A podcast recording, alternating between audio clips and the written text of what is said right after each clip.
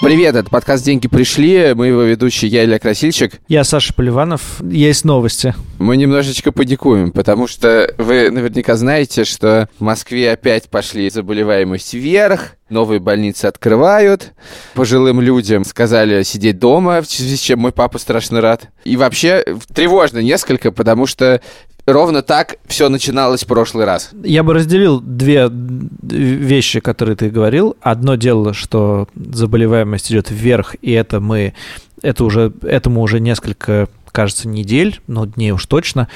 И мы с этим жили и ничего с этим не делали. А когда московские власти начали вводить пока еще супер мягкие, но какие-то карантинные меры, стало страшно. Потому что мы пуганные, потому что мы знаем, что за одной мерой приходит другая мера. Сначала наших стариков лишают улицы, Потом наших детей выгоняют из школы, а потом мы садимся домой. Я к этому по-другому отношусь, что вся статистика все равно довольно странная.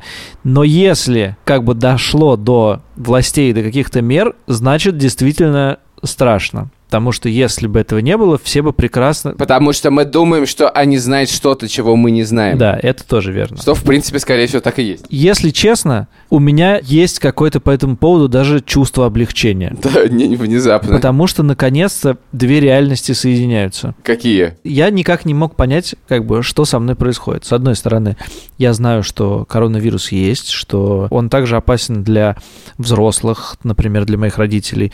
Но это все у меня есть в голове на уровне, там, я не знаю, чтения СМИ и Фейсбука, а в обычной своей жизни я выхожу куда угодно, куда меня позовут, езжу на троллейбусе, езжу в метро, езжу на такси, а, встречаюсь с родителями два раза в неделю или больше, и единственное, что у меня осталось из противовирусных э, эффектов, это, значит, я ни с кем за руку не здороваюсь и ни с кем не обнимаюсь.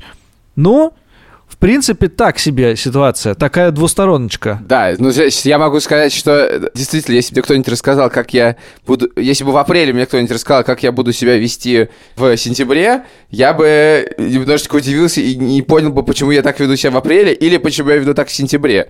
Потому что в апреле я тихонько, как э, все, сидел, значит, дома, на улице только в маске, а вообще на улицу не, лучше и не выходить, и я и не выходил.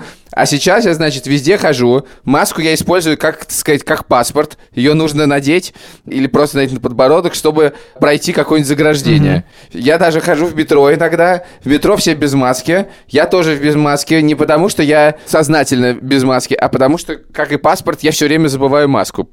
Вот. Но, в общем, сейчас я в Стамбуле. Третий раз за полтора месяца. И, в общем-то, ну, в целом, я, конечно, понимаю, что это полная шизофрения. Но, честно говоря, меня устраивает такая шизофрения. Я готов прожить в этой шизофрении, чем в логичном карантине. Я не хочу в карантин.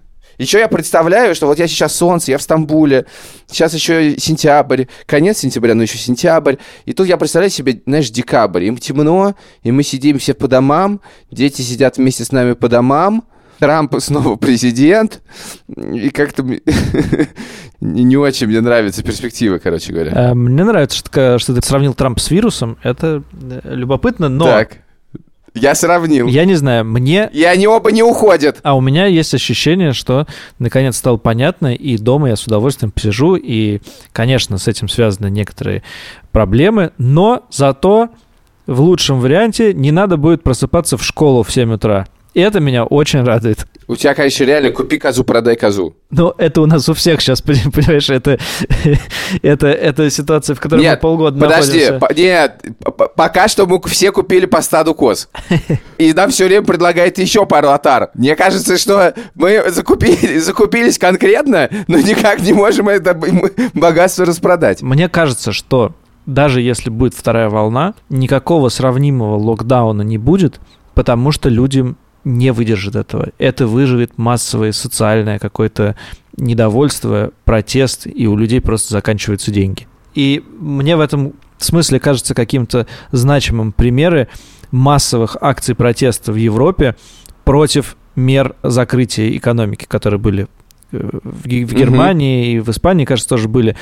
Люди не могут сидеть дома. И значит, социальная норма заключается в том, что, если говорить грубо, мы готовы к некоторому количеству жертв, только бы дома не сидеть. Ну, во-первых, действительно, вот эта концепция, э, которую наш друг Ваня придерживается, про то, что ущерб для экономики и, как следствие, для людей страшнее, чем э, э, какое-то количество смертей, я думаю, что это, это просто теория сейчас придерживается гораздо больше людей. Во-первых, а главное, что, честно говоря, я думаю, что сейчас уже никто никакой теории вот, не, не придерживается, вот, вот. а всех просто задолбало.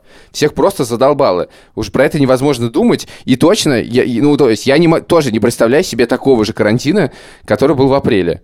Я не могу себе это представить, и не могу себе представить, что люди на это согласятся. С одной стороны, с другой стороны, меня немножечко тревожит. Я думаю, что его не хочет никто.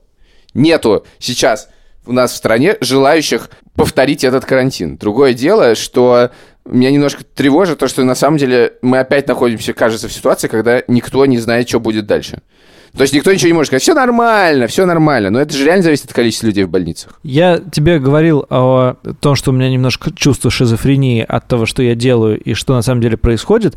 И мне кажется, что еще положительная вещь того, что это же даже пока не локдаун, а пока просто людям сказали, ребята, если как бы дальше продолжать, будет плохо, давайте немножко мозги включать. Что это действительно более действенные меры, чем вот эти бесконечные призывы ходить в масках и перчатках там, где этого никто не соблюдает. Как вот эти вот, знаешь, все бизнесы, обязаны поздравить тебя с 9 мая, с 23 февраля, и да. вот эти штуки с масками и перчатками действуют точно так же. Я уже перестал просто обращать на них внимание. Если написано «вход только в маске и только в перчатках», Ничего страшного, это ничего не значит.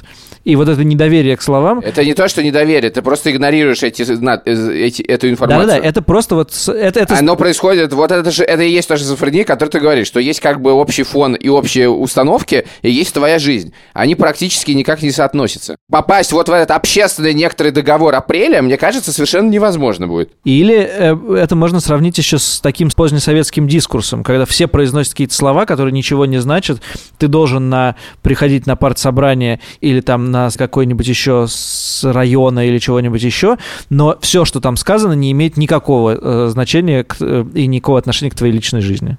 И вот вырваться из этого состояния Советского Союза может быть даже и неплохо, хотя действительно нам всем не хочется ни в какой апрель и ни на какой карантин и дома сидеть. И вообще я смотрю на улицу, а там солнце и листики желтые, и, пожалуй, я пойду э, погуляю, пока можно. Это был э, внеочередной выпуск подкаста «Деньги пришли». Саша Поливанов, Илья Красильщик переживают за все, что происходит в этом мире, особенно если это связано с деньгами. Пока.